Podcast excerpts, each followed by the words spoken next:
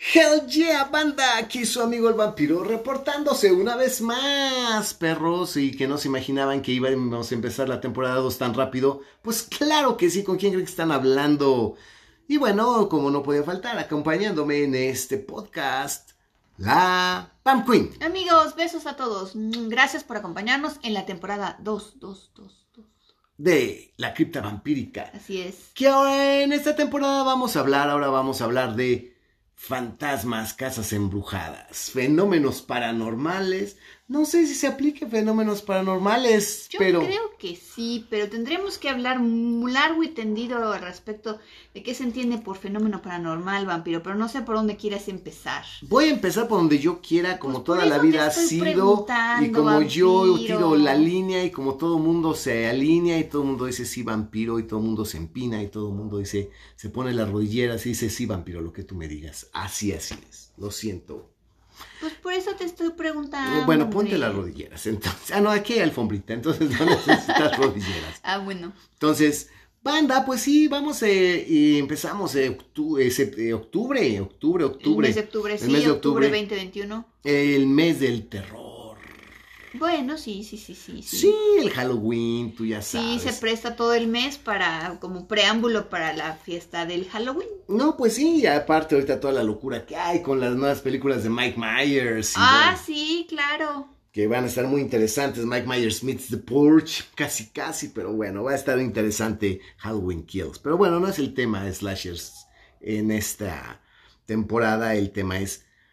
Quise ir por esto porque, bueno, vamos a entender que uno de los miedos más grandes que tiene el ser humano es, pues, el miedo a lo desconocido, que a su vez, como lo he dicho miles de veces en nuestro programa La Cripta Vampírica, todos los lunes a las 8 de la noche en Facebook, en la página de La Cripta Vampírica, siempre he dicho que la piedra angular de toda religión, de toda creencia y de todo culto es el miedo a lo desconocido. El miedo a lo desconocido es la piedra angular de todas las religiones y los cultos te dan, obviamente utilizan esa misma piedra angular y también te ofrecen soluciones y también te ofrecen trascendencia los cultos. ¿no? Tú, vas a trascender porque tú eres especial, tú vas a obtener dones especiales y particulares. Y esa trascendencia generalmente es después de la muerte, ¿no? No en Ah, vida. ¿no? Claro, ¿También? claro que sí, porque Las tú estás religiones. y las, los cultos. Ah, ah, los cultos. Ponme sí. atención, por Ay, favor, perdón, pon atención. este- Dije religiones y cultos. Sí, perdón, es que este, me distraigo, es que me están aquí mandando unos, unos mensajitos que necesito contestar. Perdóname, vampiro. Ok.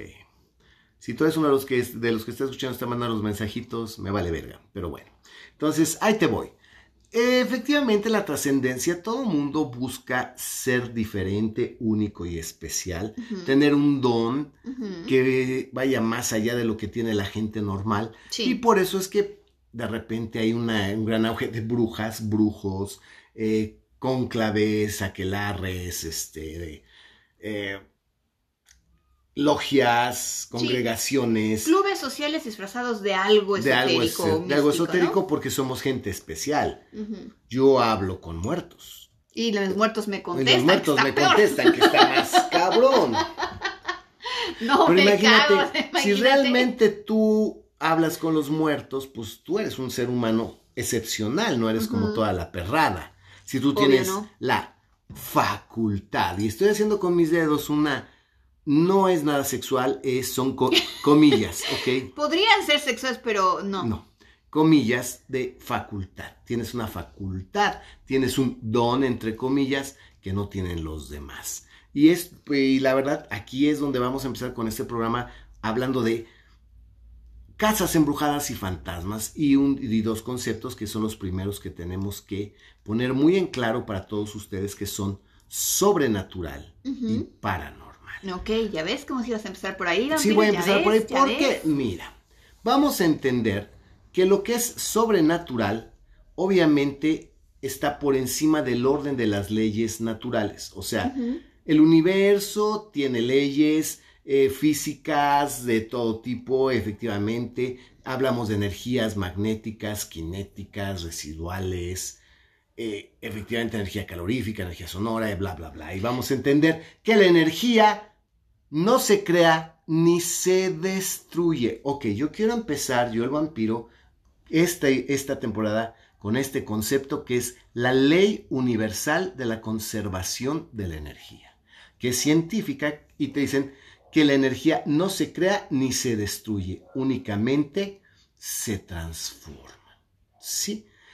Y efectivamente todo obedece a un orden natural. Entonces, cuando estamos hablando de algo sobrenatural, es porque definitivamente este fenómeno o esta manifestación o este hecho está por encima de las leyes de la naturaleza. ¿Qué ibas a decir, Bambuin? Exacto, un ejemplo que iba a poner que, eh, que, es, que para que nuestros este, amigos entiendan a lo mejor un poquito más claro es que cualquier objeto que yo dejo caer, pues va a tocar el piso, no va a flotar. Por la ley de la gravedad. Por la ley de la gravedad, ni aquí ni en China. Entonces, todas las eh, cosas, hechos, eh, acontecimientos que suceden en este mundo, todos están supeditados y están, este, no pueden escapar a estas leyes naturales. Mira, definitivamente siempre te van a decir, no, es que yo vi que cayó, que cayó y en lugar de caer en línea recta, flotó, dio la vuelta y cayó del otro lado. Pero hay una explicación, debe haber una explicación. A eso voy, a eso voy precisamente, porque si no hay explicación, definitivamente es algo sobrenatural. De acuerdo. Si obviamente ocurrió algo que se sale del ordinario, de lo común o de lo que esperamos, obviamente a través del método científico, de la ciencia, y al hablar de método científico estamos hablando de, de análisis, eh, síntesis, análisis, este, eh, comprobación, medición, todo esto, obviamente vamos a hablar, tal vez no tengo una respuesta inmediata, en este momento yo no sé qué pasó, pero no te puedo decir que es, que es sobrenatural, te voy a decir que es paranormal.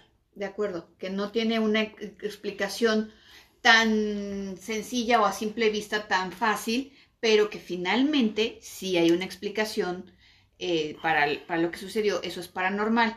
Pero si de plano no responde a nada, absolutamente nada, y es algo completamente inexplicable, es algo sobrenatural. Algo 100% sobrenatural.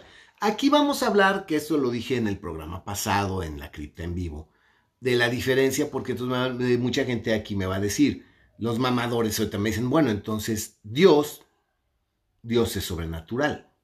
Híjole, bueno, al hablar de dioses en general, y de seres omnipotentes, omnipresentes, que están, que fueron creadores del cielo, vamos a hablar en específico del, del Dios judeocristiano, ¿no?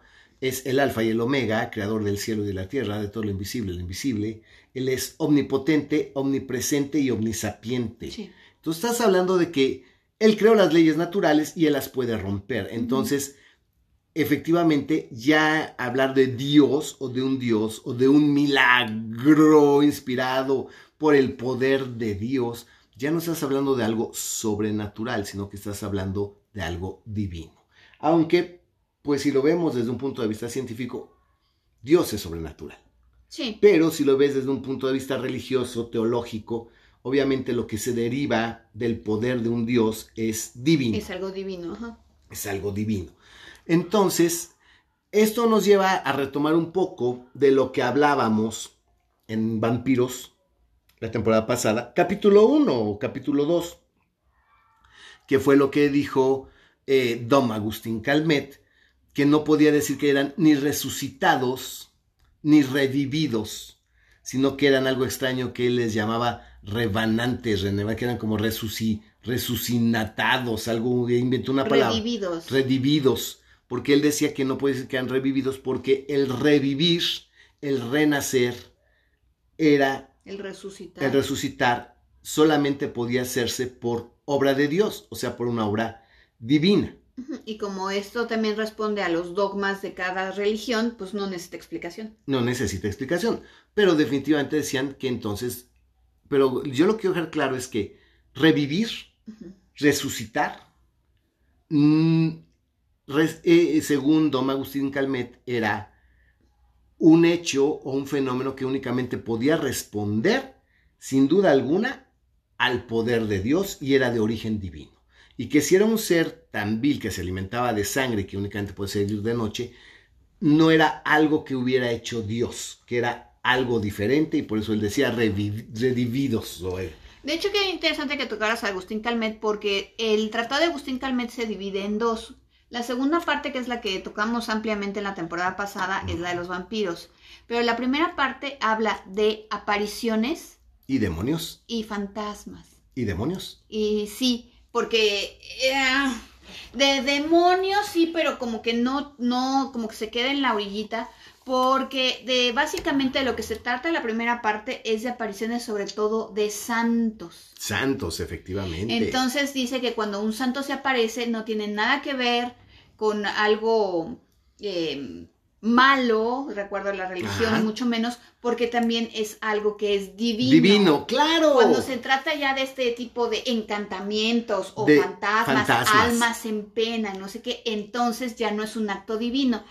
Aquí él no lo ve, claro, por la época y todo, como fuera, como fenómenos paranormales, como lo pudiéramos ver nosotros en este tiempo, sino que él efectivamente lo ve como un acto del demonio o acto del diablo, porque el diablo, al ser el príncipe de las mentiras, lo que quiere es engañarte para cumplir una, un cometido que obviamente el cometido mayor, el, objetivo mayor del diablo, pues siempre es corromper la eh, virtud y, y acarrearse almas para el infierno. Por eso, y reitero que entonces, si estamos hablando de cualquier fenómeno o evento inspirado por el poder de Dios, estamos hablando de algo divino, y ahí viene, tú lo acabas de decir en ese momento, todo lo que es sobrenatural, es inexplicable, es oscuro y por lo regular está relacionado con fuerzas oscuras, malignas o el mismísimo Satanás. Así es.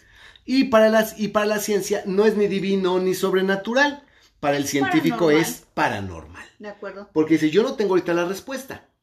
Pero si la copa explotó sola, que estaba en la mesa y explotó, hay una razón científica. Claro, y si ya te, eh, lo, eh, se replican las mismas circunstancias y se toman las mediciones con los aparatos, si es que los aparatos alcanzan a medir algunas cosas como campos electromagnéticos, cambios en la presión, cambios en la temperatura, no sé qué, el científico puede decir, ah, bueno, se rompió la copa porque hubo una vibración, porque hubo un cambio de presión, porque hubo un cambio brusco de temperatura, porque Así hubo es. bla, bla, bla.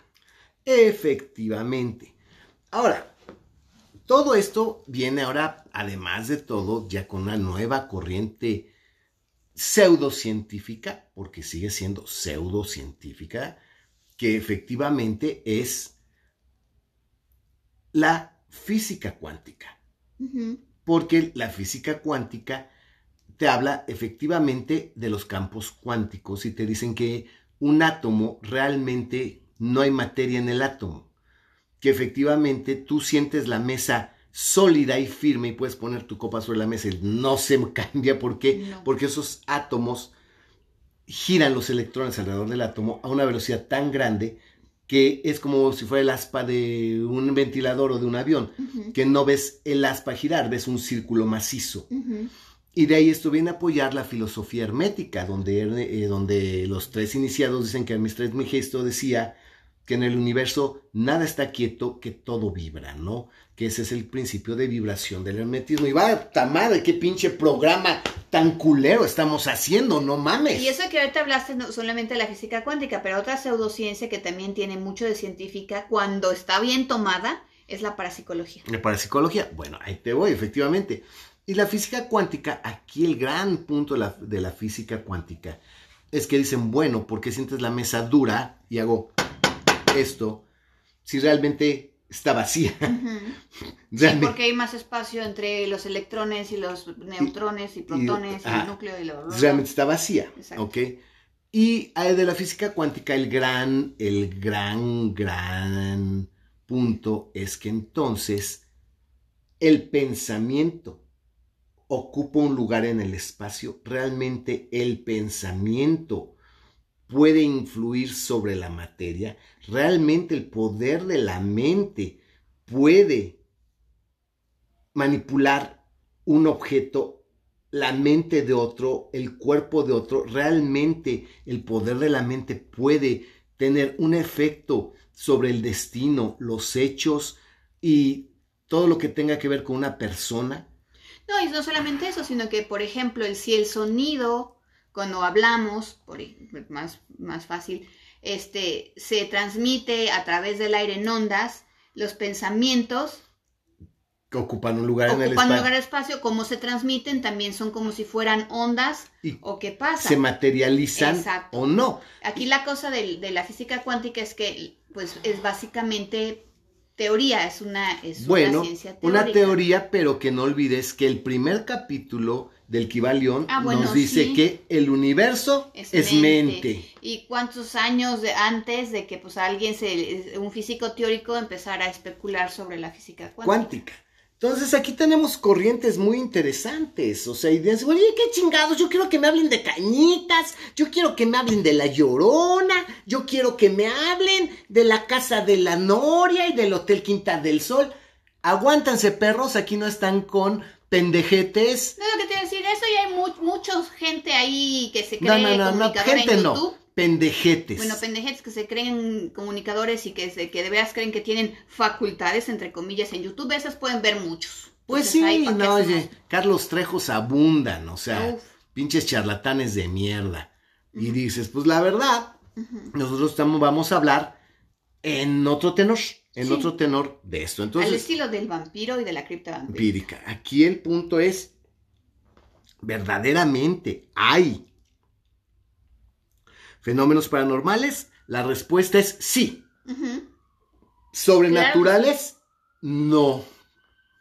Aparentemente. Aparentemente no. No, te voy a decir por qué. O dentro de un eh, sistema científico, no, no los hay.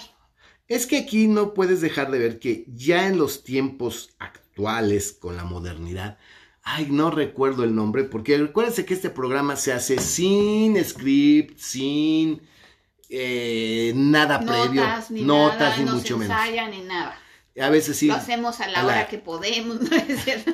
Y la verdad, a veces En eh, pijama, sí, no, no go- es cierto, googleamos un dato, pero Ah, este- claro, pues este no sí, creo si que no somos enciclopedias universales, ¿verdad? este al momento, pero este dato no me acuerdo porque de hecho había un programa, era este hombre era muy sencillo, él era un científico Ajá. y ofrecía un millón de dólares y empezó el programa mostrando el cheque por un millón de dólares al que pudiera demostrar que tenía algún tipo de don, poder o facultad sobrenatural. Y esa era la palabra. Sí me acuerdo, no me acuerdo tampoco del, Del de- nombre del nombre sujeto. del ci- del sujeto, pero déjame decirte que el que quiso ir y verle la cara y que a la mera hora lo descubrió y que no, es este muchacho el de las cucharas, Uri Geller. Uri Geller. Uri Geller. Él fue, fue, reclamó el millón de dólares.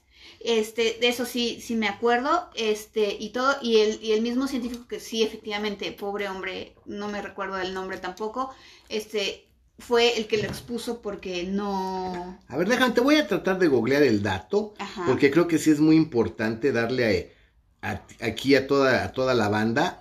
pues sí, el El nombre dato. de- del dato de, de esta persona, porque yo creo que si tú siendo científico, por ejemplo, como Carl Sagan, por ejemplo, ¿no? Carl Sagan, que era astrofísico, astrónomo, que le encantaba el espacio, que dedicó gran parte de su vida a estudiar el cosmos, que de hecho tiene una serie que sí se llama Cosmos. Cosmos. Él, él como científico, lo que hubiera sido la culminación no solamente de su carrera profesional, sino personal, hu- hubiera sido verdaderamente descubrir que existía o que por lo menos había una manera de poder eh, determinar que sí había vida fuera de la Tierra, o sea, que había vida extraterrestre. Y dedicó toda su vida y su fundación y mucho dinero a poner las, an- las antenas y todo para ver si había, y pues realmente no había. Entonces me imagino que este Y- científico le pasó No, algo te voy. similar. No, aquí, bueno, y fíjate qué bueno que tocaste extraterrestres, porque ahora resulta que muchas facultades y muchos fenómenos paranormales ya no son únicamente eh, a través de seres desencarnados, demonios, sino que ahora son muchos a través de aliens. El caso específico que mencionaste, Uri Geller, él fue abducido, según él, Mm. y cuando lo soltaron los aliens es por lo que él pudo detener relojes, componer relojes, este, de doblar las cucharas. Uri Geller, según él había adquirido esas facultades. Cuando lo abdujeron. Los aliens, efectivamente. Aquí Ok. te tengo ya el nombre, Ah, efectivamente. es la eh, Fundación Educativa John Randy. Y dicen que él empezó retando un medium ofreciéndole mil dólares si podía comprobarle que lo que él hacía era real. Eh, obviamente el medium perdió, después lo subió a 10 mil. Y en sus últimos momentos James Randi, porque esto ocurrió desde la primera, el primer desafío fue en 1964, eh, James Randi fue subiendo la cantidad hasta fuera de cotorreo un millón de dólares, que es cuando yo lo vi en la, en la tele, un tipo muy sencillo, delgado, de barba, te presentaba el cheque al inicio del programa y salía siempre el del desafío, el que lo desafiaba, haciendo una demostración de sus poderes paranormales. Y él lo que hacía era meter una pequeñña variante. Por ejemplo, había un tipo que movía un billete con el poder del ki, era un maestro de kung fu, por ejemplo, uno que yo recuerdo, que movía un billete, que, que el billete se, se, desplazaba sobre una mesa y él decía que era con el poder del ki. James Randy lo único que hizo fue, dijo, ok, sí, sí me gusta, agarró una pecera pesadísima, la puso encima, puso el billete, puso el, eh, la pecera encima de la mesa y le dijo, muévalo. No, pues ya no. Y ya no. pues Porque, El, exacto, lo que comprobó pues es que este tipo había logrado controlar su respiración de una manera muy particular para lanzar un chorro de aire muy fino, muy bien dirigido, obviamente por las artes marciales. Claro. Y movía el billete. Ah, y él movía sus manos como para dar la idea de que era con el poder del ki de las manos que él movía el billete, pero él realmente movía las manos según el billete se movía. Ah, ok. De acuerdo a cómo le, le cayera el airecito. Y el gran punto de James Randi es que él nunca pagó el millón de dólares. Pues no, porque nadie pudo este, comprobar, bueno, nadie pudo demostrarle que efectivamente poseía alguna facultad, don o algo paranormal. Paranormal Exception, James Randi se guardó su cheque y nunca lo entregó porque nunca nadie pudo probarlo. Así como yo no sé como cuánta puta gente que, perdón, es peyorativo, que vive en el cerro del, del, del chiquito, me prestas, ¿sí? ¿Qué? Eh, ¿Cómo? Este, que vive en el cerro del, del chiquito metate, digo, la verdad, ven ovnis y ven ovnis y puta madre y ven ovnis en todos lados y Carl Sagan, que tuvo las pinches antenas y fundó la Sociedad Planetaria, nunca ha visto, nunca se murió en del hombre, nunca vio un ovni. O sea, Exacto. aquí este es el punto y es por lo que yo te hablo de que el ser humano lo que busca es trascender. Y esas pinches charlatanes te van a decir, bueno, es que Carl Sagan nunca vio un ovni porque lo, él, a pesar de ser un gran científico, él no es un ser evolucionado. No era digno. No era digno. Entonces los aliens, ellos saben y tienen técnicas para enmascararse y que, no los, y que él no los viera, porque ellos se le van a manifestar a quien tiene cierta facultad. Entonces, si tú ves un ovni, tú eres especial. Inclusive pues superior a Carl Sagan. Entonces, ese es el punto. Lo mismo es aquí con cualquier secta donde entras y donde tú tienes el don de curar, tienes el don de exorcizar. o prestas el cuerpo para que se hable fulano, sultano, perengano a través de ti. Ahora, ¿qué es lo grave de todo esto? Bueno, ya hablamos de lo que es un fenómeno sobrenatural, paranormal, ya hablamos de la gran diferencia entre lo que es la divinidad y lo sobrenatural. Sí, y ya también hablamos de que pues también ya hay eh, fenómenos que se desprenden de una voluntad alienígena, sí, y hasta de otros tipos. Pero, y que hay cosas teóricas que, que, ya se ven de manera científica muy seria, como la física cuántica, o la parapsicología. Ok, si dejamos esto ya claro, al hablar de fantasmas, y retomo mis primeras palabras, ¿no? Es algo peligrosísimo porque si el, la piedra angular de toda religión es el miedo a lo desconocido, y esto siempre va a ser viviré mañana, de qué voy a morir, cuántos años voy a vivir, cómo me iré a ir mañana, podré comer mañana, perderé lo que tengo, este, oh Dios me ayúdame, todo lo que está fuera de mi control. El miedo supremo de todo, y que, que han utilizado todas las religiones, es el más allá. O sea, ¿qué hay después de la muerte? No, si cuando eres niño te, que, te enseñan, lo primero que te enseñan cuando eres este, religioso, católico, particularmente es a rezar el angelito de mi guarda, es por por si no amanezco mañana. Pues sí. ¿No? ya. Y, y los niños de chiquitos apenas pueden, este, hablar y están rezando por si no amanezco mañana que me recoja el angelito de la Me muerte. guarda eh, el miedo a lo desconocido. ¿Qué hay después de la muerte? Creo que esa es el- la gran duda, el- la gran pregunta de toda la humanidad. De toda. ¿Qué hay después de la muerte? Y aquí es donde viene el gran negocio de mucha gente, desde las religiones, de que pues está el cielo, está el infierno, este está el purgatorio, no como es el cielo, como es el infierno. ¿Cuántos niveles de cielo hay? Ay. ¿Cuántos niveles de infierno Ay, hay? oye, pero ¿cómo entro? Entro, entro en automático. Ah, no, hay un juicio. Si hay un juicio, no hay un juicio. Y mientras es el juicio, ¿cuánto tengo que esperar? ¿En dónde voy a esperar? ¿Hasta lana necesitas después de muerto? Bueno, vamos a entender que el Vaticano en algún momento vendió indulgencias. Y para la banda que no lo sabe, que era una indulgencia.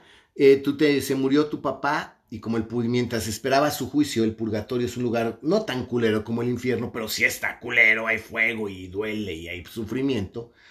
Tú comprabas en vida al Vaticano indulgencias que eran días de perdón como para que se brincara la fila y fuera de los primeros en pasar y pasara menos Derechito tiempo. al cielo. No, O menos tiempo en, en el purgatorio, en claro. lo que le tocaba su juicio. Pues te digo. Y también por, es, por esa misma razón, este, eh, también entre los, los entierros de, los griegos, por ejemplo, de los romanos, de los fenicios, les ponían dos monedas, hasta los vikingos, les ponían dos monedas en los ojos para que pagaran al barquero. En la boca. O se las metían a la boca para que no se las robaran. Así es, y no se las, no la no perdieran. la perdieran, este, a los faraones por eso los enterraban con todas sus riquezas para que en la otra vida gozaran de las mismas riquezas y lujos. que Bueno, tenían en estaba más esta. cabrón porque los faraones les ponían la máscara de oro porque la piel de los dioses es de oro. Ajá. Entonces ellos no podían presentarse, frente a los dioses, dioses con así una piel- a pendejo, claro. tenían que por eso llevar una máscara de oro para estar al nivel de los dioses. Entonces estamos hablando que es algo que no es de hoy, que es desde el- los principios de la humanidad y de la civilización y que no hemos acabado de entender, superar, comprender, no sé. Pero aquí el gran punto es que todas las religiones te dicen clara, claramente que sí hay vida después de la muerte. Sí. Punto final. Ah, o sea, sí. ojo, la religión te dice hay vida después de la muerte. Sí, El morir is a rite of passage. sí, ¿sí? Es un rito de transición el morir y realmente después de morir viene la verdadera vida eterna. sí. Que después de, de tu juicio, el que sea y como sea, puede ser la gloria, el cielo, el paraíso o el peor tormento por la eternidad que va a ser el infierno.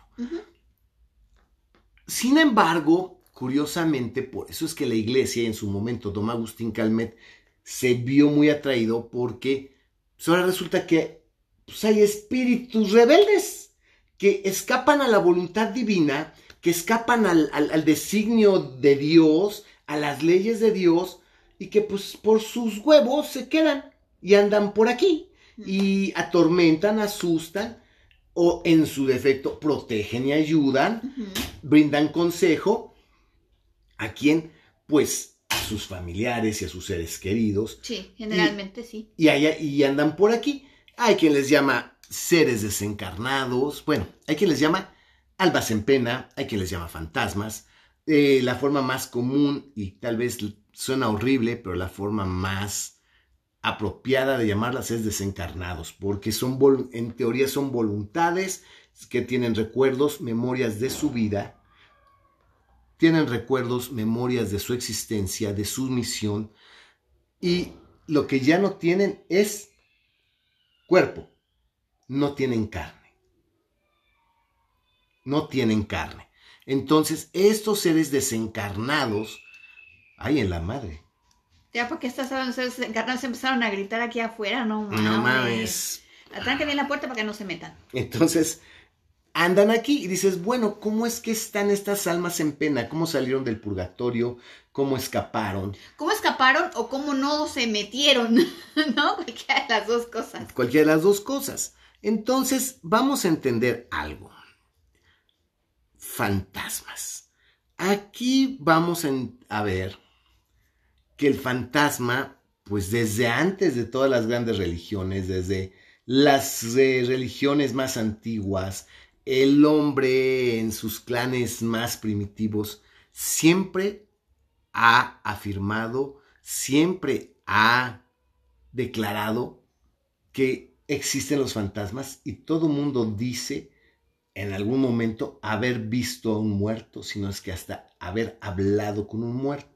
Aquí es lo más simpático porque efectivamente en sectas antiguas, en religiones antiguas, los sacerdotes servían como medio de comunicación para, para entablar una comunicación, eh, poder pasar preguntas y respuestas entre vivos y muertos. Este, brindaban también el poder limpiar lugares de presencias ajenas, o desencarnadas. y el fantasma es una figura que ha estado y acompañado al hombre desde los inicios. También desde los inicios. Ahí están los, en, Grecia, por ejemplo, están los famosos oráculos. Que los oráculos eran los que, eh, las que normalmente había hombres y había mujeres, pero casi todas eran mujeres, este, que veían el futuro. Y había algunos este, templos de oráculos que hacían adivinación a través de preguntarle a los muertos. Exacto. Y de allí, pues... La necromancia. La necromancia, sí. La necromancia, preguntarle al muerto, la necromancia. Ok, efectivamente, fíjate, pero, ok, el fantasma, si te das cuenta, es mucho más antiguo que el vampiro, ¿no? sí, no, fantasmas ha habido siempre. Bueno, ojo, al decir esto no estamos afirmando que, existan, los fantasmas sino que se han reportado fenómenos de espíritus o de muertos o, eh, bueno, de gente que murió y que de alguna manera este, estuvo en comunicación con las personas o que espantaba o que se comunicaba o que venía, lo que sea, desde tiempos... Pues inmemoriales. Muy, muy remotos. Vamos a entender la psicología humana. Creo que si hay algo que le pesa al hombre en su naturaleza, es la culpa. Y digo, caray, que la culpa también es una de las grandes herramientas de todas las religiones, ¿no? Y de los gobiernos. De los, bueno, aquí estoy hablando de, religiones.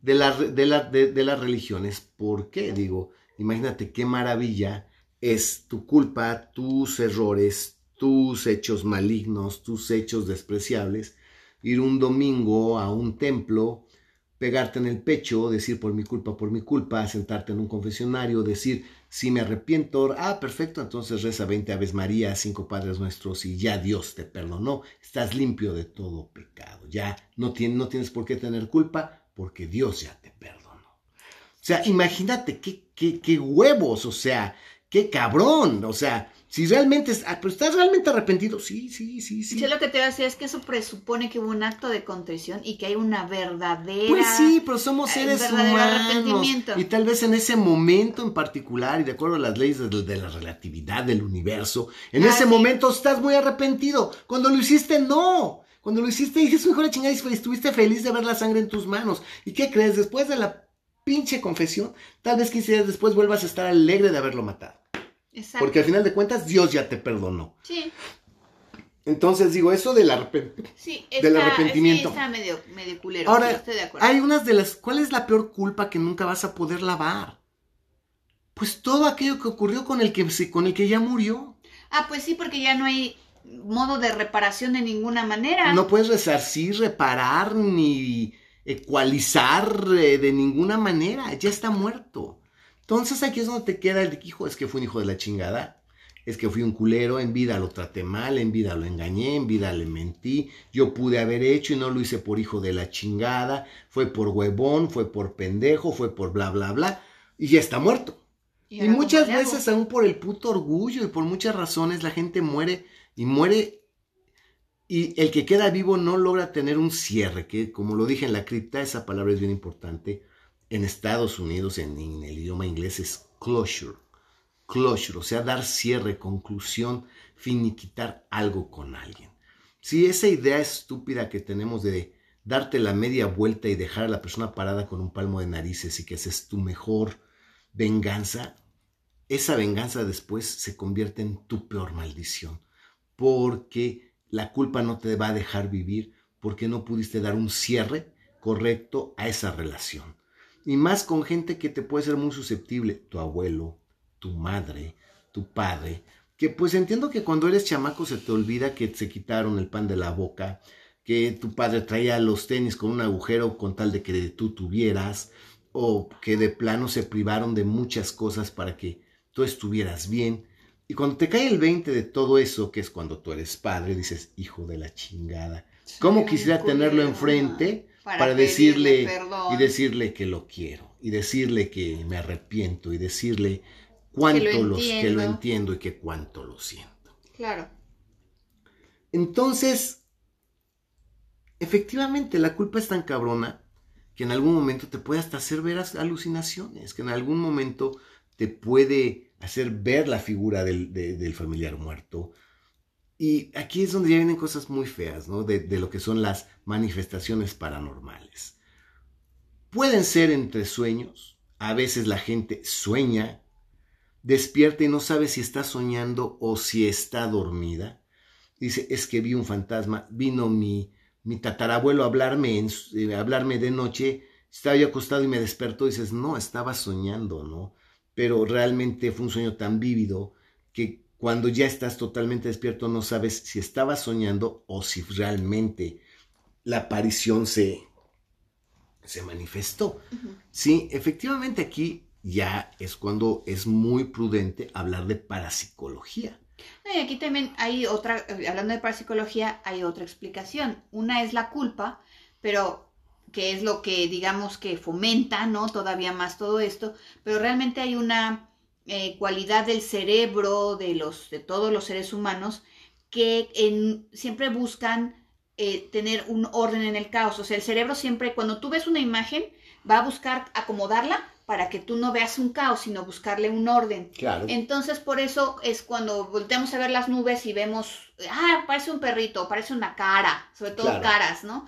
Entonces, eh, es muy lógico que si tú ves una sombra o si tú ves a, algún rincón oscuro, tu cerebro va a buscarle forma, entonces le vas a buscar normalmente una forma humana o vas a ver una cara, normalmente son caras lo que se ve en todo, lo que trata el cerebro de llenar y de que tú veas en todos lados una cara. Y si a eso le juntamos, que ya es, algo de todos los seres humanos y que está en tu cerebro, si a eso le, todavía le unamos la culpa que puedes sentir, o el amor, el cariño, la desesperación, la, tristeza, la desesperanza, la tristeza, el, duelo, lo que sea, pues perdóname, vas a ver miles de cosas. Efectivamente.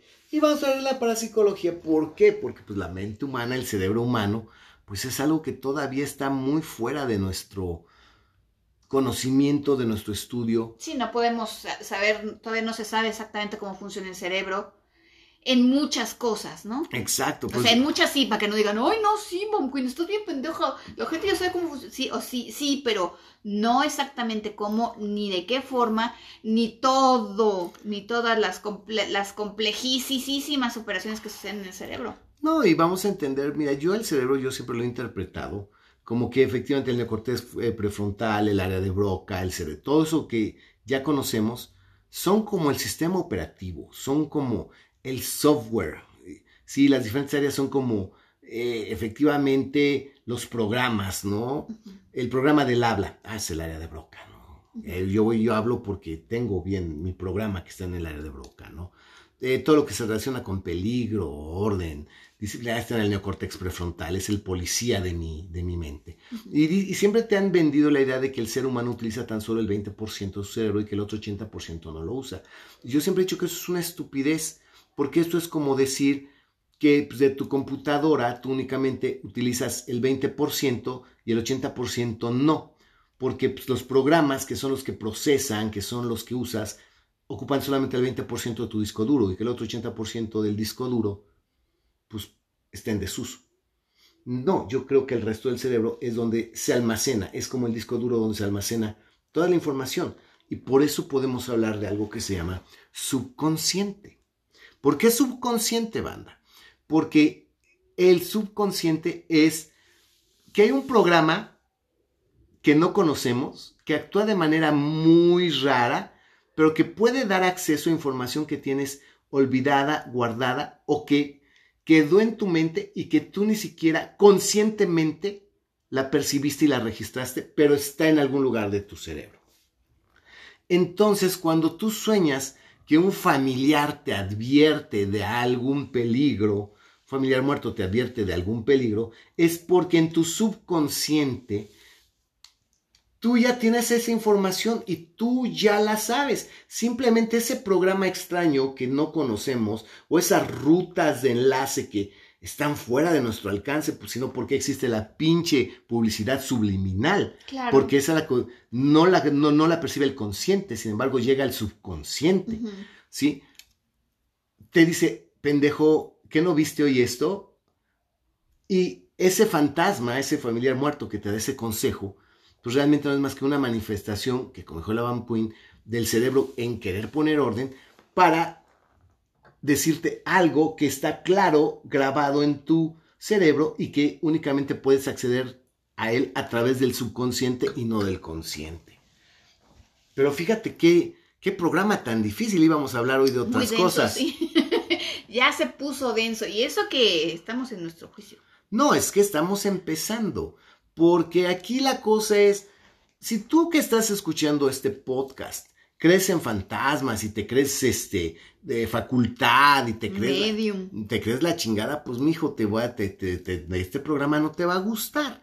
Si eres de los que, ay, cañitas, ay, Carlos Trejo, ay, la casa de la, de de la que el Hotel Quinta del Sol, pues güey, no es el programa que quieres escuchar tampoco. Este es un programa para gente chingona. No, y también si tú te crees bruja o ah, alquimista, o algo así, que tú comandas demonios. Busca, busca ayuda psiquiátrica pues inmediatamente, pendejo. Porque pues obviamente eso es otra cosa. Eso es otra cosa. Y este Aquí, como muy particular, como dije, estilo de la cripta vampírica y del vampiro, vamos a hablar las cosas eh, pero siempre aterrizándolas en algo que se pueda probar, comprobar y que no sea ni fantasioso, ni que este, caiga ni en lo esotérico. Bueno, es que aquí vamos a ver algo. Si tú me preguntas, vampiro, ¿has visto fantasmas? Ahí viene lo más grave. Sí. sí, he visto fantasmas. Sí, sí he visto fantasmas. Y lo peor del caso es que están en situaciones donde habemos dos personas involucradas. O más. O más. Vemos algo, volteamos y ¿Viste lo que yo vi? Sí. A ver, ¿qué viste tú? Esto, ¿qué crees? es lo mismo que yo vi. Así es. Y sí he visto fantasmas. O sea, y ahí es donde, de manera muy simplista y de manera muy cabrona y de manera muy culera, cualquier cabrón te dice, ahí está. Si no ya que no. no que no, porque no crees. Ah, es que no, pero es que es que no se trata de creer a lo pendejo, banda. O sea, no vamos a... O sea, sí, sí hay manifestaciones, sí existen, tan hay manifestaciones que hay eh, científicos que, se, que, las estudian. O sea, sí existen, pero vamos a tratar de darle forma. Por eso estamos hablando de, de todas estas cosas. Estamos hablando de, de, sobrenatural y paranormal. Y paranormal, claro, que, es la primera distinción que cualquiera que quiera este hablar de fantasmas, casas encantadas, tiene que conocer, saber, entender, porque de otra manera, pues no hay cómo podamos llegar a una buena conclusión. No, y ya saben que esto va para largo. Ah, no sé, no, eh, sí, este no tengo idea cuánto va a dar, eh, pero. No, yo tampoco. No sé si nos dé tantos como los de vampiros, yo creo que tal vez menos. Menos, yo creo que menos. Pero sí, sí, o sea, estamos apenas, así, muy a la metafísica, descorriendo la cortina apenas para empezar a hablar de todas estas manifestaciones y fenómenos. Aquí todo mundo, efectivamente, siempre ha visto apariciones, fantasmas, ha visto, ha hablado con muertos en sueños, en revelaciones, en estados extraños. Sí, pero finalmente aquí viene el surgimiento de un personaje que pues para todo lo que tiene que ver con fantasmas, apariciones y casas embrujadas, eh, este personaje es fundamental, que aquí se va a confundir con sacerdote, exorcista, este brujo, bruja, que es el medium. Porque hay que entender que tú puedes ser brujo, pero no hay que tú lleves a cabo recetas y rituales, no significa que tú seas un medium. Tal vez puedas creer que lo eres o puedes pretender serlo, pero eso no significa que seas un, medium o una medium. Sí que seas un sacerdote y que tenga las manos ungidas para bendecir y haya sido autorizado por el Vaticano para exorcizar, porque, ojo, si no eres sacerdote, no puedes hacer exorcismos y si no has tomado la preparación para exorcizar. Sí, no es cualquier sacerdote, es... Exacto. Así como que cualquier pendejo, así como cierto, como Carlos Trejo, que dice que él tiene permiso del Vaticano, mándalo a chingar a su madre, está pendejo. O sea, no. Eh, un, exorcista tampoco es un medium, si me explico. Y aquí el problema es que todos los brujos, todos los brujos que yo conozco y que he visto y de los que he sabido, todos, además de ser brujos, son mediums. A ver, ok, vampiro, entonces para que igual la, la banda le quede muy claro. Por ejemplo, una bruja o un alquimista lo que quieren es que a través de sus rituales o algo así, es tratar de que eh, doblar a la naturaleza o doblar al destino para que obre a su favor, o sea. O a favor de quien o a favor de quien les está pagando, ¿no? Claro. Esa es la idea. Que si yo hago el ritual para que llueva, por ejemplo, llueva, este, llueva aunque estemos en medio de la sequía. Y que si yo quiero que ese güey se enamore de fulanita de Abraham, a pesar de que el otro ni la pela, pues este caiga, tendido, a sus tendido a sus pies. Eso es lo que buscan los brujos. Pero el medium lo que hace es que el medium se presta para hacer una especie como de posesión, por decirlo de alguna manera, y que los espíritus, que ya se de gente obviamente muerta, o, otros entes que por ahí anden, que, que no son gente viva, este, hablen, desencarnados. hablen a través de ellos o se manifiesten a través de ellos. Ya, sí, efectivamente, ya, ya, eh, te, me adelantaste un poquito, pero sí, efectivamente. Mira, es que aquí yo lo que quiero es caer en la gran también diferencia entre percepción extrasensorial y ser un medio. Porque es que aquí estamos en un caldo donde metes la cuchara molera y jalaste todo parejo y eres brujo, eres medium y tienes percepción extrasensorial y eres exorcista y eres todo, porque los pinches brujos mexicanos ah, son la verga, ellos son todo. Ellos son todo. Y hasta pendejos como Carlos Trejo. Y perdón, Carlos Trejo, si algún día escuchar esto, chingas a tu madre. Yo sí te parto tu madre, pinche mono pendejo, caguengue. Seriamente, güey, aquí digo, si es que si ese pendejo es exorcista, dice, o sea, imagínate. No, pues ya aquí, todo el mundo es exorcista, yo también. Tú vas a ver al pinche brujo y el brujo es Efectivamente, brujo, mago, alquimista, que no es lo mismo brujo que alquimista, brujo, mago, alquimista, vidente, clarividente, clarividente, este, medium y tiene percepción extrasensorial. ¿Ok? ¿Qué es la percepción extrasensorial? Ok, creo que es muy claro. Muy claro. Extra que va más allá de tus sentidos. O sea, que no lo ves, no lo hueles, no lo tocas, no lo sientes, no lo degustas, pero lo sabes, lo percibes. Lo percibes con algo que va más allá de tus sentidos. Ojo, ojo, ojo. Es que aquí pasó algo malo. Es que huele, ¡ah, esa peste! Y todo el mundo huele la peste. Eso no es percepción extrasensorial, eso es un fenómeno paranormal. La percepción extrasensorial yo no la voy a sentir, ni la voy a oler, ni me va a pasar nada. Eso lo va a sentir únicamente el, el medium que tiene esa percepción. Bueno, ese todavía no es medium. El parapsicólogo, el ser, el mentalista que tiene esa percepción extrasensorial. ¿Qué es la percepción extrasensorial? Es el que entra a una habitación y dice, híjole, aquí mataron a alguien. Sí, efectivamente había una licorera con Jerez. Sí, llegó un hombre, seguramente es el esposo, y le cortó el cuello. ¿Cómo lo sabes? ¿Lo viste? No, ni siquiera lo vi, pero sé que así pasó. Lo siento. ¿Sabes qué? Es que aquí pasa, aquí, puta madre, es que aquí, no mames, ¿cómo cogían? ¿Cuánta pinche lujuria? No mames culo, verga, por todos lados. Lo está, no, no lo estoy viendo, pero sé que así era. Aquí lo siento. Puta madre, sí, aquí cómo cogían. O sea, y si yo digo, ah, no, sí, no, sí, huele, a sexo, y yo huelo, ya eso ya no es percepción extrasensorial, eso es un fenómeno paranormal. La percepción extrasensorial es una cosa, aún así, Tener percepción extrasensorial no te convierte en medium. Tal vez una percepción extrasensorial en lo que te convierte es en vidente o clarividente. que tiene cierta videncia, porque tu percepción extrasensorial genera imágenes en tu mente, porque obviamente la mente percibe algo y como tú dices, el cerebro trata de darle orden y en la mente se forman esas imágenes y es donde te dice, ah, es que aquí yo vi que se murió una viejita de hambre.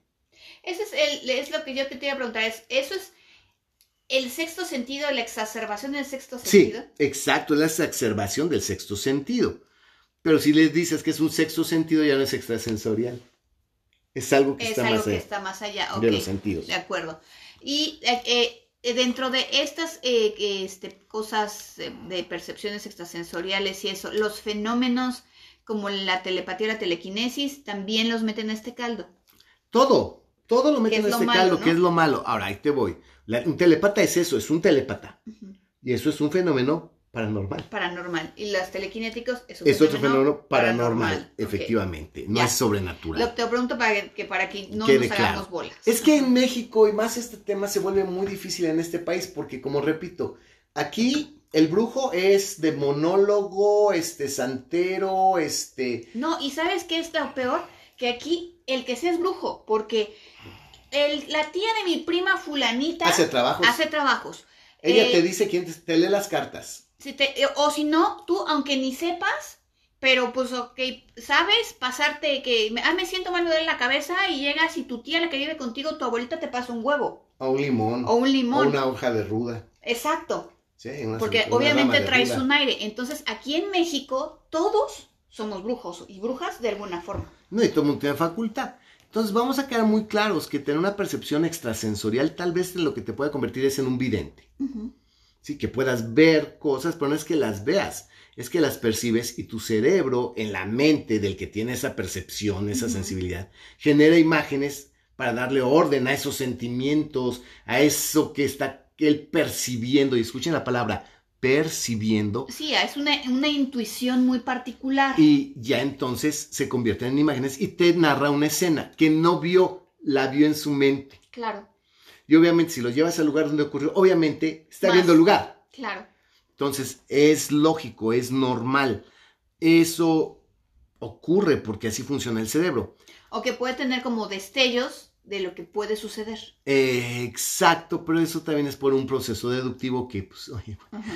Hay relámpagos, hay truenos y el cielo se nubló, las nubes están negras. Yo creo que va a llover. Ay, güey, brujo, va a llover. Entonces, esta gente que puede ver el futuro es porque tiene esa sensibilidad.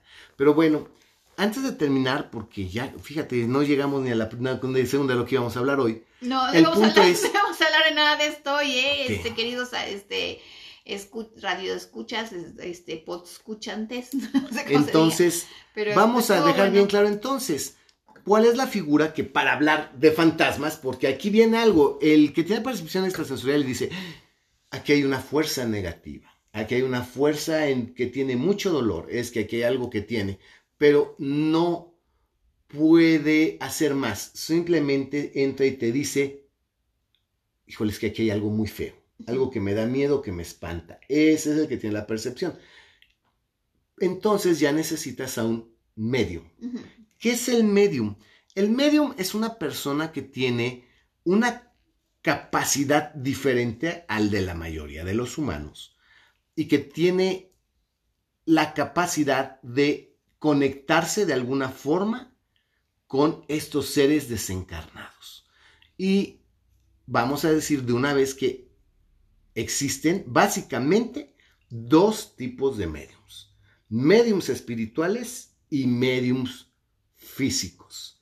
Y hay unos que son espirituales y físicos. Pero eso es rarísimo. Pues sí, pero sí los hay, que, Sí, que sí los combinan las dos, la- la- la- la- las dos facultades.